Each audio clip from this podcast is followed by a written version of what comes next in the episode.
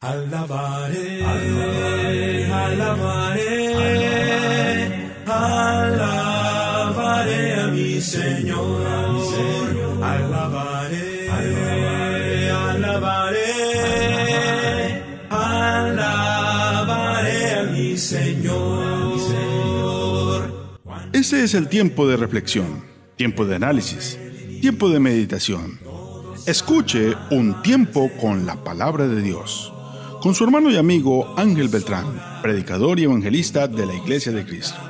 De lunes a viernes, de 6 a 7 de la mañana, por radio Antena 9. El que es de Dios, las palabras de Dios oye. Evangelio según San Juan, capítulo 8, verso 47. Alabaré,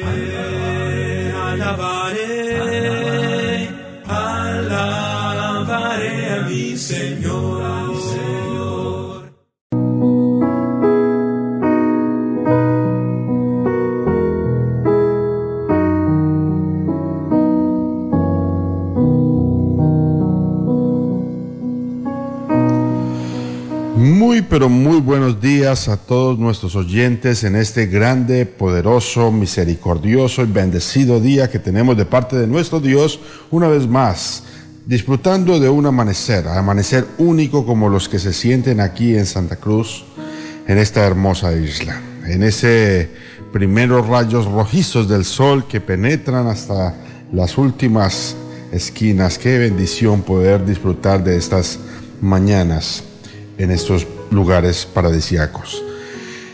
Le damos gracias a Dios y vamos a empezar con una oración en este su programa Un tiempo con la palabra de Dios, un tiempo en el cual estaremos meditando, reflexionando como es costumbre y como ya empezamos esta semana y ha sido de bendición. Entonces empecemos orando y entregando este día a nuestro Señor. Oremos. Bendito Señor y Padre Santo, Padre Celestial, Padre bendecido Señor, gracias por arrojar sobre nosotros cada bendición, cada esquirla de bendición, Señor. Te damos gracias, Señor, porque despertamos, Señor. Te damos gracias, Señor, porque eh, nuestros ojos tienen la, el privilegio nuevamente de observar, de ver, de sentir. Podemos eh, disfrutar del aire que has preparado para poder vivir, Señor. Gracias te damos, Señor, por la existencia, Padre Santo. Algunos con dolencias, algunos con dificultades, algunos en recuperación desde algunos lechos de enfermos, Señor, pero aún vivos y dando la batalla, Señor. Te damos gracias, Señor, por las familias que nos permites tener. Te damos gracias por nuestros padres, por nuestros hijos. Te damos gracias por nuestras esposas, Señor. Te damos gracias por cada uno de los seres que has traído a nuestra vida y que con ella has encajado perfectamente en nuestra existencia, Señor. Te alabamos, te honramos, te glorificamos, Señor. Te damos infinitas gracias porque aún podemos disfrutar de la comida, Señor. Porque aún, Señor, podemos disfrutar de la bebida, Señor. Bebidas sanas, bebidas eh, que nos sirven y podemos hidratarnos obviamente, eh, en nuestra existencia, Señor. Te damos gracias, Padre Santo, por el trabajo que nos das, por el techo que tenemos. Te damos gracias, Señor, por las personas que nos gobiernan, Señor. Y te damos gracias por los que futuramente entrarán a hacer esas labores, Señor. Te alabamos, te honramos, te glorificamos, Señor, y te pedimos, Señor, tu mano poderosa, tu dirección en este día, en cada batalla que vayamos a enfrentar, en cada guerra, en cada gigante, en cada obstáculo que tengamos que, Señor, eh, enfrentar, tu mano poderosa sea con nosotros. Danos el tiempo y el aliento, Señor, y vamos para adelante porque tú así lo has querido. Eso te lo pedimos y te lo rogamos en el santo y poderoso nombre de Jesús, que vive y reina por los siglos de los siglos. Amén y amén. Bueno, gracias a Dios un nuevo día, un día más, un día en el que podemos darle honra y gloria a nuestro Señor. Vamos a tener nuestra acostumbrada sección de, himnos.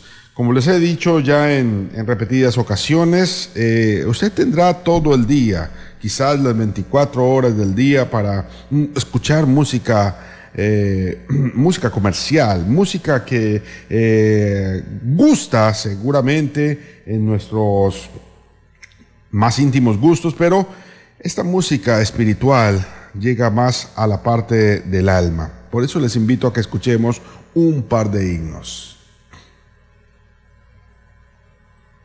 Te alabaré Señor con todo mi corazón, con todo mi corazón. Te alabaré Señor, contaré todas tus maravillas, todas tus maravillas. Te alabaré Señor, me alegraré en ti y me regocijaré y me regocijaré, te alabaré Señor, cantaré a tu nombre, oh Altísimo, oh Altísimo, te alabaré Señor, te alabaré Señor, te alabaré Señor.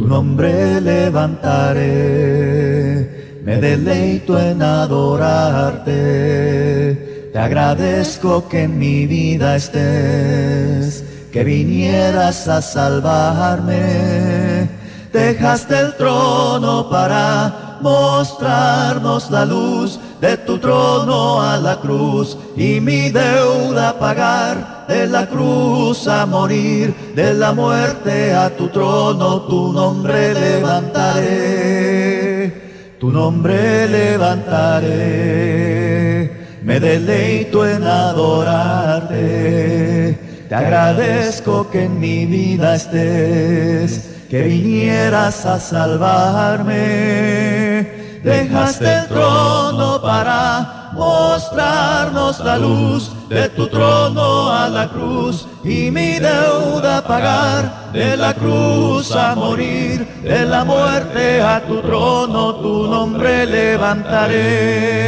Dejaste el trono para mostrarnos la luz de tu trono a la cruz y mi deuda pagar de la cruz a morir, de la muerte a tu trono, tu nombre levantaré, tu nombre levantaré, tu nombre levantaré. Tu nombre levantaré, terminaba diciendo el, el himno. Tu nombre, el nombre del Señor se ha exalzado, se levantado la, palabra, la, palabra, nos enseña que Jesús enseñó a orar a sus discípulos y la primera frase de la oración era, Padre Santo, santificado sea tu nombre. Esa es la idea de santificar, de glorificar, de ensalzar. A veces nuestras oraciones se han convertido solamente en un monólogo de solo peticiones y poco exalzamos y alabamos el nombre de nuestro Señor. Bueno, ¿qué tenemos? ¿Qué la Biblia nos tiene? Antes de comenzar, quisiera recordarles que este programa es auspiciado por la Iglesia de Cristo. La Iglesia de Cristo que se reúne en la avenida Genovesa con Baltra, aquí, en esta ocasión, en Santa Cruz de Galápagos. Todos los domingos a las 8 y 30 de la mañana tenemos una reunión que dura más o menos una hora, hora y media eh, en donde cantamos, en donde estudiamos la palabra del Señor, en donde ofrendamos para ayudar a los hermanos en necesidad y en donde participamos de la cena del Señor. Si usted está interesado en escuchar aún más de la palabra, del mensaje, si está interesado en hablar conmigo, si está interesado en pedir oración, contáctenos por favor. El número telefónico es 0959 951 722. Vuelvo y lo repito. 0959 951 722. Mi nombre, Ángel Beltrán, y será un gusto estar con ustedes. ¿Qué nos tiene la palabra del Señor el día de hoy? Bueno, ayer, ayer veíamos un par de milagros de Jesús y hubo una palabrita en uno de ellos que nos dejó un poco pensativos. Eh, el momento en donde le dicen a Jairo que su hija había muerto. Jesús llega a la casa y le dice a la gente, la niña, la niña no está muerta, la niña solamente está dormida. ¿Por qué Jesús le llama dormir a la muerte? Bueno, no solamente nuestro Señor Jesús, Más adelante, el escritor del libro de los Hechos, eh, narrando la muerte de uno de los primeros cristianos que fue apedreado, Esteban, uno de los primeros próceres, uno de los primeros mártires del Evangelio, Dice en el último versículo del libro de Hechos de los Apóstoles, capítulo 7, dice, y puesto de rodillas, clamó a gran voz, esto después de haber sido apedreado, no les tomes en cuenta este pecado, dice Esteban. Y habiendo dicho esto, durmió. Leímos muy bien, durmió. Y no se está refiriendo a dormir lo que hacemos todas las noches cuando ya nuestro cuerpo está exhausto, cuando ya nuestro cuerpo ya no tiene fuerzas, sino se está refiriendo a la muerte. El mismo apóstol Pablo mucho más adelante describía esta misma idea por allá en la primera carta a los tesalonicenses capítulo 4, dice en el versículo 13, tampoco queremos hermanos que ignoréis acerca de los que duermen, para que no os entristecéis como los que no tienen esperanza. Porque si creemos que Jesús murió y resucitó, así mismo o así también traerá Dios con Jesús a todos los que durmieron en él.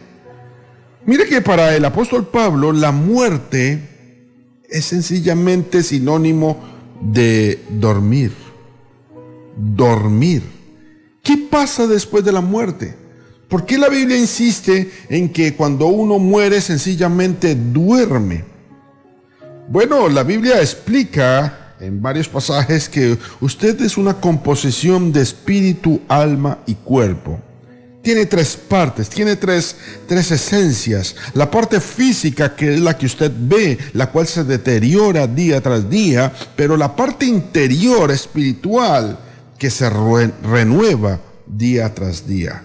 Asimismo lo decía por allá el apóstol Pablo en la carta a los Corintios, que este cuerpo se iba deteriorando, pero el interior se iba creciendo día tras día.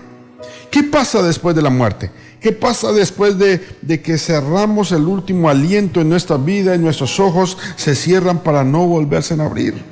¿Qué sucede 10 segundos después, después de que nosotros hayamos fallecido?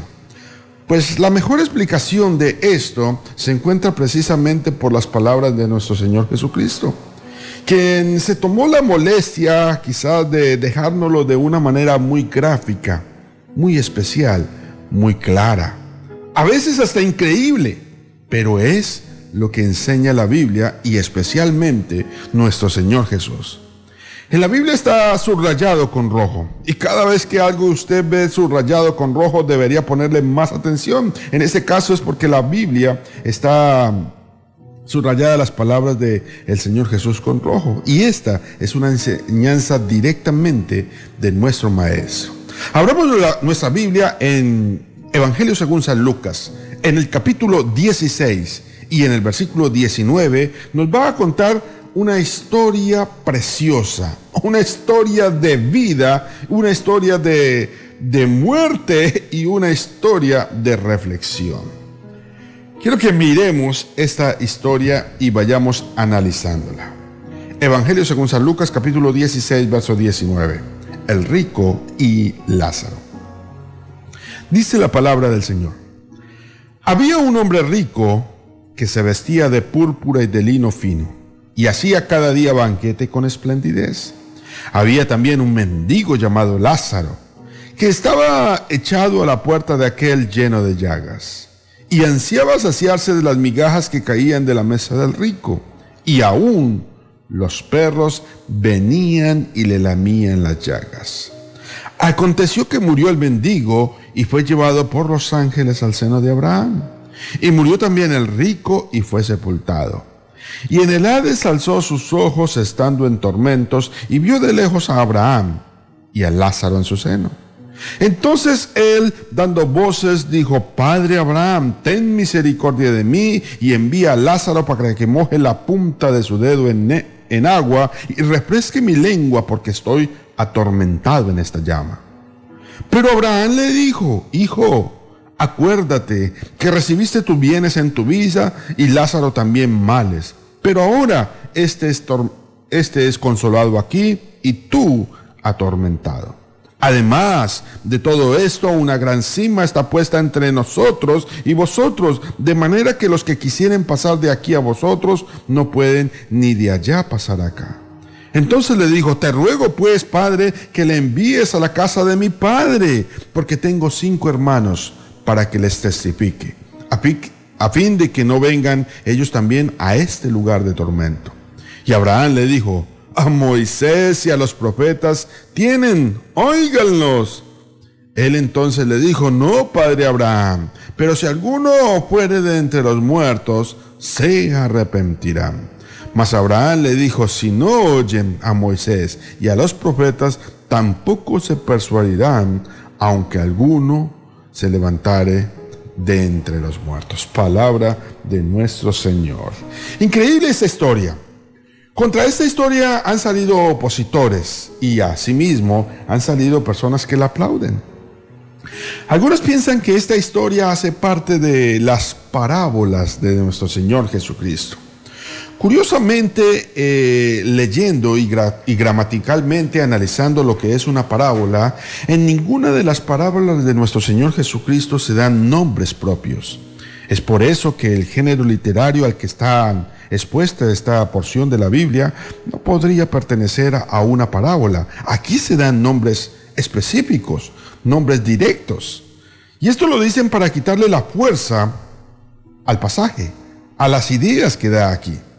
Aún así, si fuese una parábola, no hay ninguna parábola que hable de cosas inexistentes. Todas las palabras, parábolas, hablan de cosas existentes.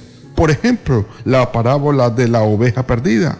Es posible que la oveja exacta X o Y no se haya perdido, pero de que las ovejas existen, existen. El la parábola de la moneda perdida o la parábola del hijo pródigo. Es posible que ese hijo eh, no haya existido, pero de que los hijos existen, existen, de que los padres existen, existen, y de que se pierden los hijos, se pierden. Entonces, así sea o no sea una parábola, la enseñanza es fuerte. Los lugares de los que vamos a hablar ahí son dichos por nuestro Señor Jesucristo y meditemos pues en esta palabra del Señor. Empecemos leyendo el versículo nuevamente para retomar la idea, 19. Había un hombre rico que se vestía de púrpura y de lino fino y hacía cada día banquetes con esplendidez. Y el 20, había también un mendigo llamado Lázaro que estaba echado a las puertas de aquel lleno de llagas. Y ansiaba saciarse de las migajas que caían de la mesa del rico y aún los perros venían y le lamían las llagas. Aconteció que murió el mendigo y fue llevado por los ángeles al seno de Abraham y también murió el rico y fue sepultado. Vea esta escena cómo comienza. Empieza hablando de la, de la esplendidez que tenía un hombre que todos los días se daba el lujo de comer banquete. Estamos a punto de empezar las fiestas de final de año y quizás en estas fiestas hay banquete en casi todas las casas. Quizás hay chancho asado, quizás hay arroz con pollo, quizás hay una comida especial, porque son días especiales para hacer comidas especiales. Pero usted no puede hacer una comida especial todos los días. Bueno, todas las comidas son especiales, pero me refiero a un, a un banquete, me refiero a algo que, que tiene un costo elevado, que quizás se hace en una ocasión elevada porque alguien cumple años, porque es el día de la madre, el día del padre, porque es, porque es una ocasión especial para compartir una comida especial con un ser querido. Bueno, este hombre tenía la ventaja quizás económica de todos los días hacer banquete. Y hacerlo con esplendidez. Invitaba a sus amigos, invitaba a sus conocidos, invitaba a sus vecinos. Todos los, todos los días tenían un, una excusa para comer bien. Caramba, ¿cuánto dinero tendría para poder hacer banquete todos los días? Y claro, donde hay abundancia de comida, también hay abundancia de desperdicios. Y dice que había un hombre pobre, un mendigo llamado Lázaro que estaba echado a la puerta de aquel lleno de llagas. ¿Dónde están los mendigos? Donde hay abundancia de comida. Cuando uno visita las ciudades capitales, Guayaquil, Quito, Bogotá, uno se da cuenta que eh, en el centro de la ciudad, donde está lleno de comercio y lleno de lugares para comer, allí frecuentemente hay muchos mendigos, porque es el lugar donde pueden acceder rápidamente a lo que sobra. Pues es el lugar donde pueden acceder rápidamente a lo que ya la gente no quiere comer. Quizás eh, en vez de dárselo a los perros, a veces se lo dan a ellos y ellos disfrutan de estas, de estas comidas. Y digo disfrutan porque verdaderamente no tienen escrúpulos para disfrutar de estos alimentos y lo he visto como testimonio propio. Allí estaba el mendigo, esperando saciarse y saciarse de lo que caía de la mesa del rico. Siempre en cualquier fiesta hay, hay comida que se cae, siempre en cualquier fiesta hay comida que sobra, siempre en cualquier fiesta hay cosas que se desperdician. Y eso era lo que le estaban dando a la mesa del rico. Algunos eruditos han estudiado esto un poco más. Y dice que los ricos en ese entonces cogían el pan, el pan seco, el pan duro y, y lo amasijaban entre sus dos manos y con las boronas se limpiaban los excesos de comida y estas boronas caían y esas eran las que ansiaba saciarse este, este pobre indigente. ¿Cuáles eran los amigos del indigente? Los perros. Aún los perros venían y lamían sus llagas. ¿Cómo sería la situación paupérrica de este hombre? Los únicos amigos que tenían era el fiel y buen amigo del hombre. Tenía perritos ahí en compañía. Y, es que esta relación simbiótica que siempre he visto entre los indigentes y los perros es de admirar. En cierta ocasión, eh, en, el centro de Bogotá, eh, se despertó el noticiero matutino a, a, reportar una noticia porque habían encontrado un niño de unos 10 o 12 años tirado eh, eh, en el medio de la ciudad en donde pasan centenares de personas y tirado, tirado ahí y, y, no podía llegar la fiscalía, no podía llegar la policía, no podían acercarse a este niño, y aunque ya todos estaban ahí, pero no podían acercarse porque el niño tenía eso de cuatro o cinco perros que lo estaban rodeando. Y el niño estaba ahí tirado y todo el mundo convencido que estaba muerto el niño. Un cuerpo más, pero no podían hacer el levantamiento. Pasó una hora, pasaron dos horas, era hora de finalizar el noticiero, ya eran las nueve de la mañana, cuando de repente este niño da una vuelta y se levanta y se estira y se estira de una manera y todo el mundo quedó aterrado, pues hasta este momento el mismo locutor y el mismo presentador había dicho que el niño estaba muerto, pero no estaba muerto, estaba dormido y no se podían acercar a él precisamente por estos compañeros que le estaban montando guardia. No había un solo perro que dejara acercar a alguien a ese cuerpo del niño que estaba ahora durmiendo. Qué impresionante esa noticia, me llamó la atención hasta el día de hoy. La cuento. ¿Verdad que el mejor amigo del hombre es el perro? Y aquí tenemos a un miserable mendigo, a un miserable indigente, qué sé yo, buscando comida para él y seguramente para sus perros que tenían tanta confianza que le lamían las propias llagas. Estaba enfermo, estaba enfermo, quizás con una enfermedad terminal, quizás con un cáncer de piel, quizás con unas llagas insaciables, incurables, sin medios para ir al médico, estaba en una situación complicada.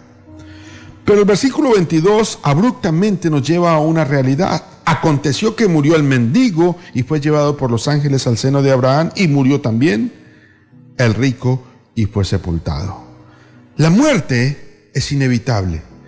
Tengas o no tengas dinero, la muerte es inevitable estés sano o alentado, la muerte es inevitable. Seas gordo o flaco, la muerte es inevitable. Goces de la vida o la vida te dé muy duro, la muerte es inevitable. Todos vamos a morir. La Biblia dice que está destinado para los hombres que mueran una sola vez y después de esto el juicio. Todos vamos a morir. Quien le está hablando y quien está escuchando. Todos vamos a morir. Todos tarde que temprano tenemos que enfrentarnos a la muerte. Sea como sea y por las razones que sea, tenemos que enfrentarnos. El punto es, ¿qué pasa después de la muerte? Murió el mendigo y empieza una historia impactante y fue llevado por los ángeles a un lugar que él llama el seno de Abraham. Un lugar especial, un lugar espiritual. El cuerpo queda en esta tierra, pero el alma de la que habla la Biblia con insistencia, esa parte interior, esa parte espiritual, esa parte que todos tenemos, esa parte interior fue llevada por los ángeles a un lugar que la Biblia llama el seno de Abraham. Y murió también el rico. Y ese no tuvo la ayuda de los ángeles para llegar a ese lugar llamado seno de Abraham, sino que fue sepultado. ¿Y qué le pasa a ese rico? Versículo 23. Y en el Hades alzó sus ojos estando en tormentos y vio de lejos a Abraham y a Lázaro en su seno. Bueno, se nos dan el nombre propio de este lugar, el Hades. El Hades. Y en el Hades alzó sus ojos estando en tormentos. Según Jesús hay un lugar a donde van todas las personas que mueren. Ese lugar se llama Hades. Y en ese lugar hay, un seno de Abraham que por lo visto queda en la parte superior y en la parte inferior queda un lugar de tormentos, como es llamado acá. Tártaros o lugar de tormentos. Y en el Hades alzó sus ojos estando en tormentos y vio de lejos a Abraham y a Lázaro en su seno. Bueno, hasta aquí a mí me habían dicho toda la vida de que cuando uno se moría, sencillamente se le acababa la película. Sencillamente se acababa el cassette, se acababa el CD, dejaba de reproducirse, pare y hasta ahí se acababa. Pero lo que me está diciendo la Biblia es que hay vida después de la muerte. Es que mi alma continúa y que la escena continúa justo después de que yo haya muerto. Mi cuerpo queda aquí en, como decía el Señor Jesús, durmiendo. Pero mi alma continúa la faena. Y dice ahí que en el caso del rico que estaba en ese lugar de tormentos, en el Hades alzó sus ojos estando en tormentos. Alzó sus ojos, alzó porque sus ojos porque podía ver y no solamente ver, sino reconocer. Y vio de lejos a Abraham y a Lázaro. Yo pensé que no se podía reconocer cuando uno partía de este mundo. Pero según la Biblia, yo solamente, no, no solamente puedo ver, sino aún reconocer a mis seres queridos o odiados o despreciados, como en este caso el rico que siempre había despreciado a Lázaro pudo verlo y reconocerlo. Ver y reconocer a Abraham. La película sigue, la idea sigue, la enseñanza sigue. Sigamos leyendo. Dice el verso 24. Entonces él, el rico, dando voces, dijo, Padre Abraham, ten misericordia de mí y envía a Lázaro para que moje la punta de su dedo en agua y refresque mi lengua porque estoy atormentado en esta llama. Vea que no solamente se puede ver, sino también se puede hablar, porque dice que ese rico daba voces. No solamente ver, reconocer, sino hablar y entablar conversaciones. Qué curioso y pidió misericordia. Y pidió que Lázaro fuera enviado como si Lázaro todavía tuviese que hacerle caso o obedecerle. Para que moje la punta de su dedo en agua porque estoy y refresque mi lengua porque estoy atormentado. No solamente se puede ver, sino hablar, reconocer y sentir porque estaba sintiendo un tormento eh, eh, en su propio estado en el que estaba. Verso 25. Pero Abraham le dijo, y acá viene algo bien especial, Hijo, acuérdate que recibiste tus bienes en tu vida y Lázaro también males. Pero ahora estés consolado acá y tú atormentado. Ve que Abraham le dijo, hijo, acuérdate. Y me gusta la primera palabra de Abraham, acuérdate. Porque a mí también me habían dicho que a uno se le borraba el cassette, que usted no sabía nada de lo que había hecho en esta tierra, que a usted no, no, no se iba a acordar absolutamente nada de lo que había pasado. Pero acá le dice, hijo, acuérdate de lo que hiciste. Vea, no hay problema si usted sufre de Alzheimer, no hay problema si usted sufre de, de, pérdida de memoria. Allá le van a acordar, allá lo tiene muy claro. Abraham le dijo, vea, acuérdese que usted en su vida tenía muchas buenas cosas, tenía muchos bienes, muchas bendiciones, pero Lázaro Lázaro tenía solamente tormentos y usted no se acordaba de él. Acuérdese, mi hijo. Acuérdese que estaba sentado a la puerta suya y usted lo único que le daba era las migajas que salían de sus manos bien sucias. No tenía misericordia y ahora vienes a pedir misericordia. Acuérdese, acuérdese de todo lo que usted vivió. Qué impresionante ese tipo de cosas. Hasta ahora hemos visto un lugar espiritual un lugar de los muertos que se llama Hades.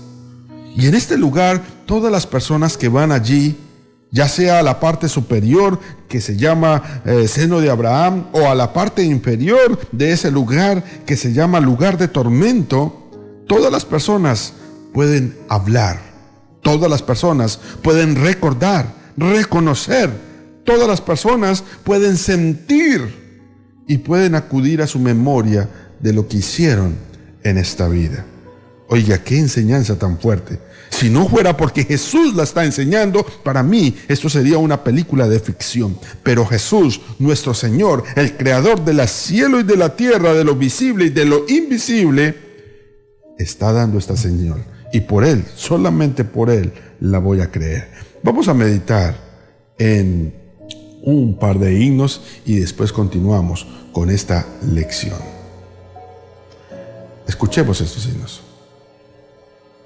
Eres tú la única razón de mi adoración, oh Jesús. Eres tú la esperanza que anhelé tener, oh Jesús. Confía en ti, me has ayudado, tu salvación me has regalado Hoy hay gozo en mi corazón, con mi canto te alabaré, te alabaré, te glorificaré, te alabaré, mi buen Jesús, te alabaré, te glorificaré te alabaré, mi buen Jesús, en todo tiempo te alabaré, en todo tiempo te adoraré, te alabaré, te glorificaré, te alabaré, mi buen Jesús en todo tiempo te alabaré, te glorificaré, te alabaré, mi buen Jesús.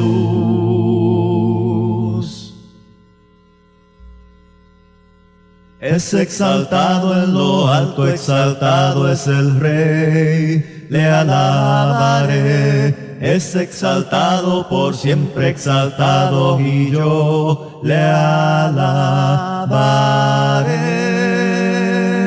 Él es Señor, por siempre Él reinará. Su creación en Él se gozará. Es exaltado en lo alto, exaltado es el Rey es exaltado en lo alto, exaltado es el Rey. Bueno, después de estos hermosos signos, continuamos con nuestra lección, el rico y Lázaro. Lección muy conocida, muy especial porque son palabras de nuestro Señor Jesucristo y nos ha enseñado varias cosas impresionantes. Nos ha enseñado qué pasa después de la, de la muerte, qué pasa después con el alma. El cuerpo va al sepulcro, mas el alma va a este lugar que Dios tiene preparado. Este lugar llamado Hades, este lugar que tiene como dos partes, una parte superior llamado seno de Abraham, en donde van obviamente los que han agradado al Señor, y otro lugar llamado Tártaros, o como dice acá, lugar de tormento más exactamente, en donde van aquellas personas que no tuvieron esa relación con el Señor. Pero lo que me parece curioso hasta el momento es que en estos lugares se puede recordar, se puede reconocer, se puede hablar, se puede escuchar, se puede tener memoria de todo lo que había pasado en mi vida. increíble, esto es supremamente increíble y está dicho nada más ni nada menos por nuestro Señor Jesucristo, a quien le debemos todo. Recordemos la cena, está allí este hombre rico, este rico insensato, este rico que en su tiempo de vida nunca se acordó de los pobres, que prefería verlos en su casa, enfrente de su casa, y lo único que le botaba eran esas migajas que de sus manos caían todas puercas quizás. Ese hombre que en la vida no se acordó de hacer cosas buenas, de acercarse a Dios, de tener una relación con Dios. Ese hombre que estando allí en tormentos, empezaba a pedirle al Señor y que, tuviera misericordia a Abraham. Le estaba pidiendo a Abraham que por favor enviara a Lázaro con un poco de agua, con algo de agua, aunque sea en su mano, para que la pusiese en la boca de él, porque estaba totalmente atormentado en esa llama de dolor en la cual estaba existiendo. Pero hay algo que, que le responde Abraham le hace memoria de su vida y hay algo en especial que le dice en el verso 26. Abraham le dice, además de todo esto, una gran cima. Y si usted tiene su Biblia ahí, la palabra cima está escrita con S, mas no con C. Cuando hablamos de la cima de la montaña, con C, pues estamos hablando de la cumbre, de la parte más empinada de una montaña. Pero cuando hablamos de la cima, como en este caso del verso 26, entre las montañas, por ejemplo, la cima entre las montañas se refiere a lo opuesto, a un abismo que hay entre las montañas o un abismo que hay en algún lugar. Además de todo, una gran cima, o sea, un gran abismo está puesto entre nosotros y vosotros, de manera que los que quisieren pasar de aquí a vosotros no pueden, ni de allá pasar acá. Claro, hay algo que divide esos dos lugares. Ese seno de Abraham y ese lugar de tormento está siendo dividido por un gran abismo entre los dos. Porque alguno podría decir, yo soy bueno en atletismo, yo soy bueno en triatlón, yo soy bueno haciendo ejercicio, yo me paso de un lado al otro, yo me colo por allá, yo, yo me salto la migración, yo, yo, me, yo me paso como sea. No, no, no, no, no, no, no. Además de todo esto, un gran abismo está puesto entre nosotros y vosotros. Recuerde que quien llevó a Lázaro a ese lugar especial, a ese seno de Abraham, fueron los ángeles y fue llevado por los ángeles al seno de Abraham. Allí no llega sino eh, escoltado por los ángeles. El proceso de migración allí es bien especial. Solamente llevas acompañado por los ángeles al seno de Abraham. Y Abraham lo sabe. Y lo sabe y ahora se lo está diciendo a este rico que está allí en este lugar de, tormento. Además de todo esto, una gran cima está puesta entre nosotros y vosotros, de manera que los que quisieren pasar de aquí a vosotros no pueden, ni de allá pasar acá. Los que quieren pasar de aquí a allá, del seno de Abraham al lugar de tormento, no pueden yo siempre me he puesto a pensar en estas frases que da Abraham acá. ¿Cómo es posible que, que alguien que esté allá arriba, que alguien que está en ese seno de Abraham, gozando de la paz, de la tranquilidad, de la tranquilidad, gozando de, de, la felicidad espiritual, quisiera venir a ese lugar de tormento, de llama, de, de tristeza, de desolación. ¿Cómo es alguien que quisiera pasar de un lugar a otro? Puedo entender quienes quisieran pasar del lugar de tormento al seno de Abraham y, todos quisieran pasar, todos bregarían a pasar, todos harían lo posible por pasar de un lugar, del lugar inferior al lugar superior, obviamente. Pero ¿quién?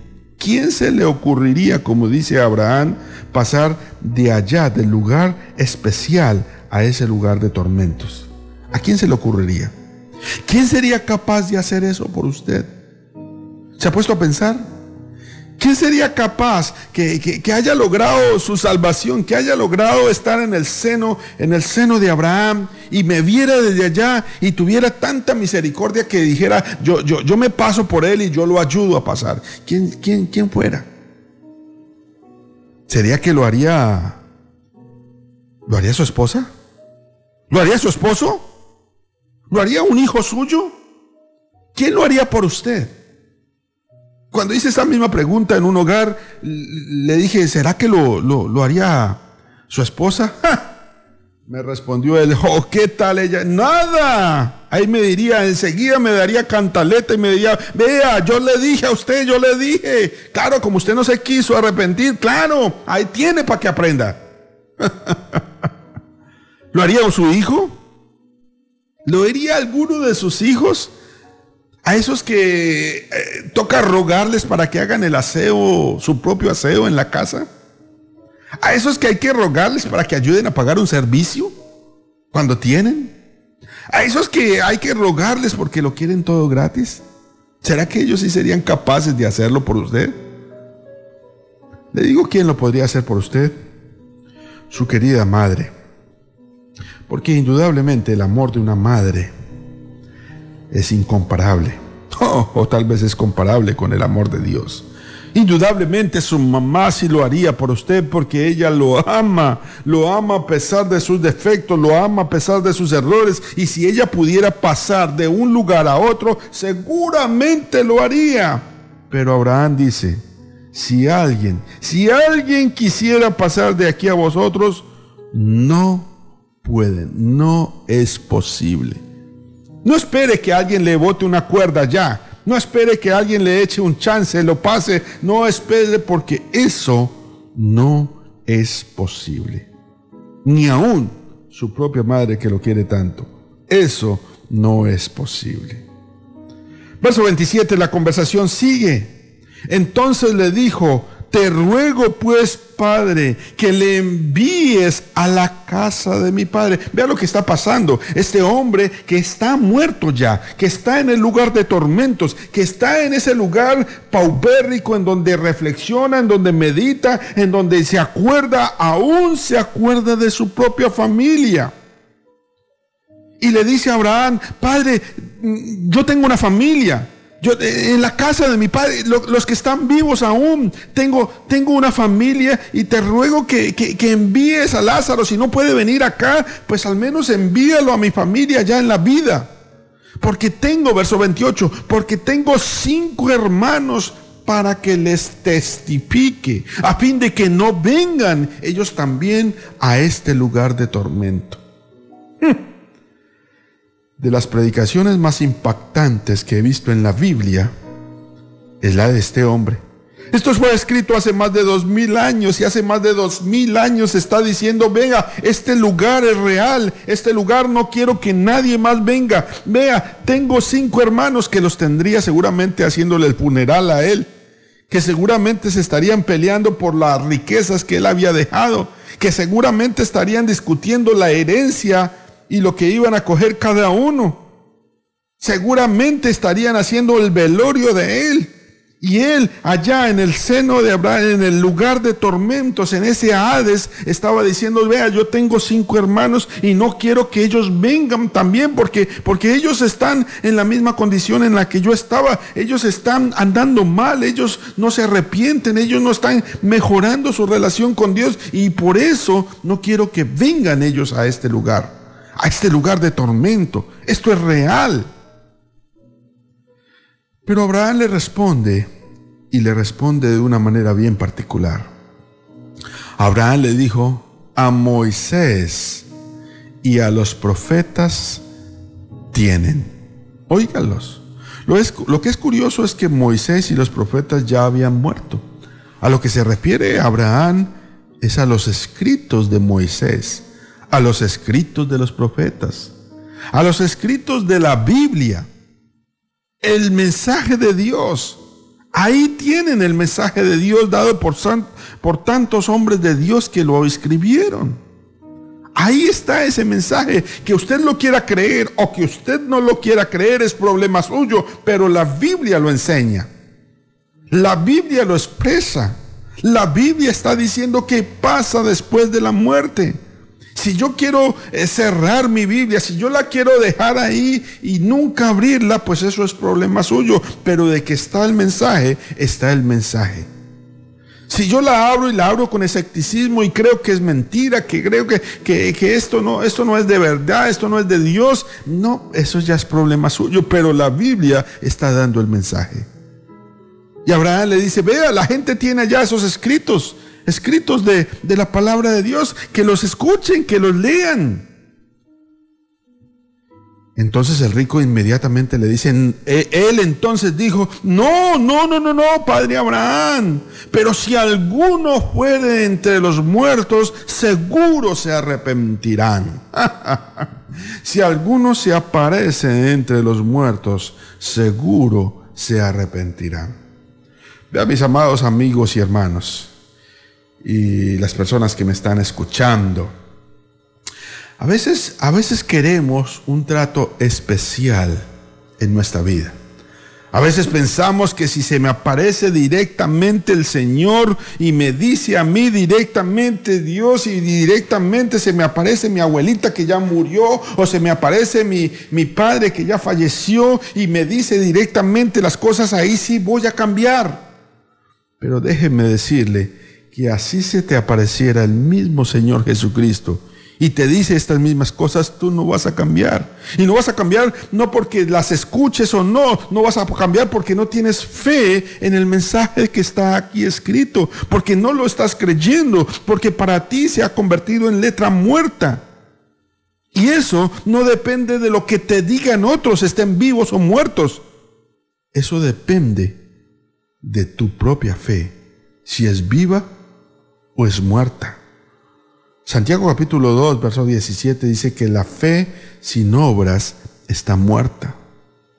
Tú no puedes decir que crees en Dios y no creerle a Dios. Tú no puedes decir que crees en Dios y no creer en el mensaje de Dios. Cuando yo leo un pasaje como esto, no puedo pasar desapercibido en mi vida. Tengo que detenerme y decir, caramba, ¿qué pasa después de la muerte? La Biblia dice que hay un Hades, hay un lugar de tormento como hay un seno de Abraham. Yo quiero estar en ese seno de Abraham. Yo quiero estar en ese lugar.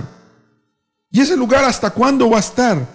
Cuando usted termina de leer toda la Biblia se encuentra que en el día del juicio, porque habrá un juicio, y dice que todos los muertos resucitarán y el Hades entregará sus muertos. Todas las personas que están y que han muerto y que están en el Hades van a ser entregados en el día del juicio. Y vamos a resucitar todos, buenos y malos. Y resucitaremos para estar delante de Dios y ser sometidos a un juicio, a un juicio eterno. Es lo que dice la Biblia. Yo prefiero decirle la verdad, así usted me deje de escuchar y no decirle un poco de mentiras para que usted me siga escuchando. Suena un poco extraño, pero la verdad.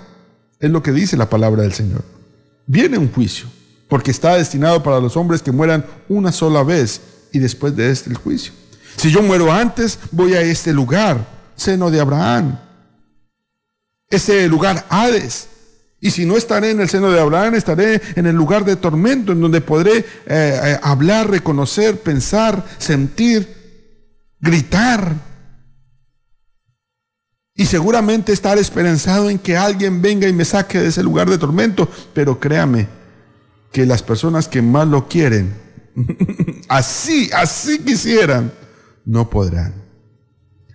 Y seguramente usted dará memoria de todos los que quedaron acá en la tierra peleándose los cuatro pesos que usted dejó en el banco. Y no quisiera que ellos fueran allá. Pero la respuesta es la misma. Los escritos de la Biblia los tienen. Escúchenlos. No, pero si alguien va entre los muertos y le dice, seguramente la gente se arrepiente. Mas Abraham le dijo, si no oyen a Moisés y a los profetas, tampoco se persuadirán, aunque alguno se levantare de los muertos. Vea, la gente que va a creer, cree. Si alguno es de Dios, las palabras de Dios oye. Esto no lo sacamos de una fábula, esto no lo sacamos de un cuento de hadas, esto no lo sacamos de una película, El Señor de los Anillos o algo así, esto lo sacamos de la Biblia. Y esta sección que está escuchando hoy está escrita en rojo. Son palabras de nuestro Señor Jesucristo. Si Él las dejó escritas, si Él las dejó dichas, es porque está esperando que usted y yo las creamos.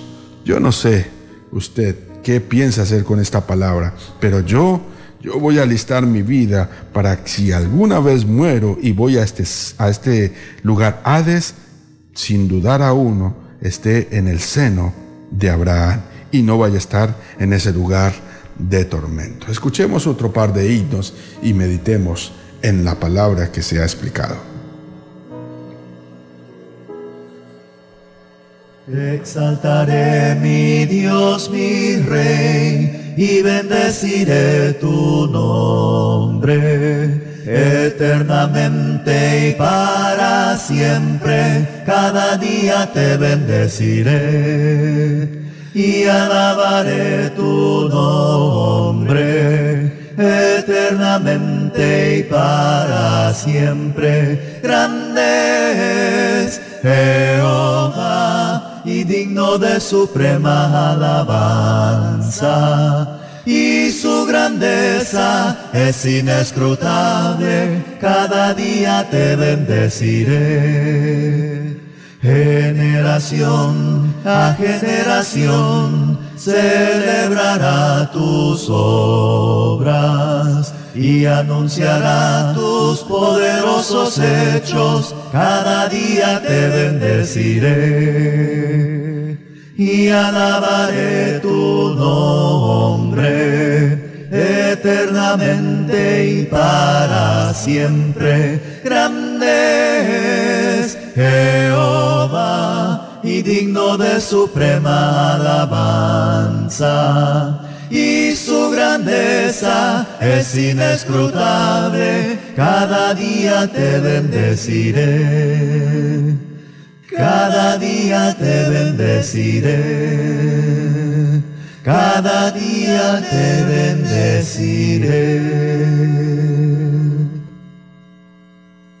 Tu poder anhelamos en este lugar y tu victoria que nos da libertad. Tu poder anhelamos en este lugar y tu victoria que nos da la libertad libertad que tú ganaste con tu sangre redentora, libertad que nos permite adorarte en espíritu y en verdad, libertad que tú ganaste con tu sangre redentora, libertad que nos permite adorarte en espíritu y en verdad. Y en verdad, y en verdad, libertad.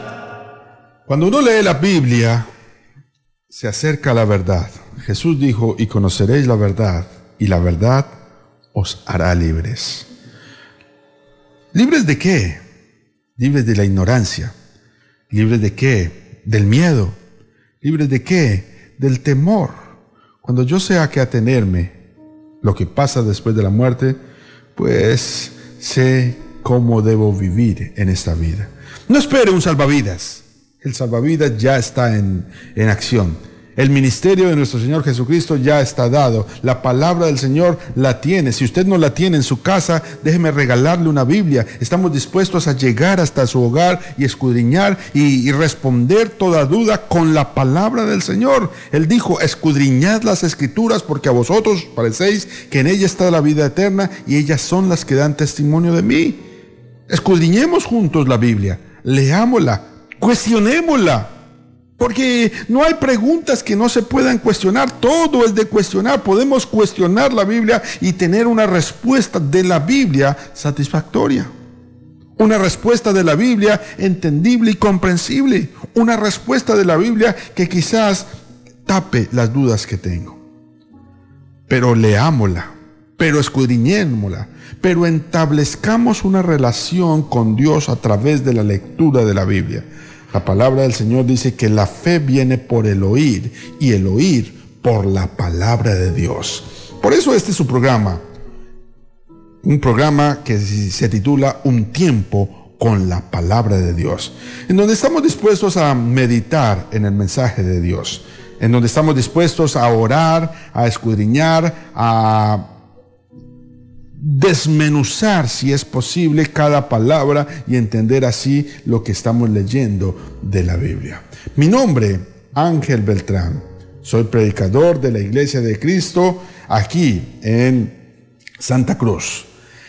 Y tenemos este programa de lunes a viernes, de 6 a 7 de la mañana. Comencemos bien el día. Hablemos de Dios un tiempo. La Iglesia de Cristo se reúne en la Avenida Genovesa con Balta el domingo a las 8 y 30 de la mañana. Mi número telefónico, si quiere contactarme, es el 0959 0959 951 722. 951-722. Vuelvo y lo repito. 0959-951-722. Mi nombre es Ángel Beltrán. Permítame invitarle un café. Permítame invitarle un refresco, una bebida y hablemos juntos de la palabra del Señor. Que sea ella la que llegue a nuestro corazón, que sea ella en la que edifiquemos nuestra vida. Escudriñemos juntos la palabra de nuestro Dios. Para todos ustedes les agradezco inmensamente el habernos acompañado hoy en este estudio, en este estudio tan profundo, en este estudio que nos deja un solo mensaje. No esperemos, no esperemos un salvavidas a última hora, porque la última hora es esta que estamos viviendo. Busquemos al Señor mientras que estamos vivos. La Biblia dice es mejor perro vivo que el león muerto. Es mejor buscarle mientras pueda ser hallado. Es hora de buscar a Dios. Busque del Señor. Busque del Señor mientras que sea posible. Los dejo con un último himno y nos despedimos dándole gracias. Gracias a Dios por esta inmensa oportunidad que nos ha dado y que el Señor colme, llene y llene de miles y miles bendiciones en este día. Dios los bendiga grande y poderosamente. Jubilosos te adoramos, Dios de gloria y Salvador. Nuestras vidas te entregamos como se abre al sol la flor. Ahuyenta nuestros males y tristezas, oh Jesús. Danos bienes celestiales, llénanos de gozo y luz. Tierra y cielo están gozosos, reflejando así tu amor. Ángeles y estrellas todas cantan siempre tu loor. Monte, valle, río y fuente, campo, selva y ancho mar, nos recuerdan que constantes te debemos alabar. Oh mortales, hoy cantemos con el coro celestial como hermanos habitemos en amor santo y real, alabando siempre vamos en la vida conquistar. Si gozosos caminamos, fácil nos será triunfar.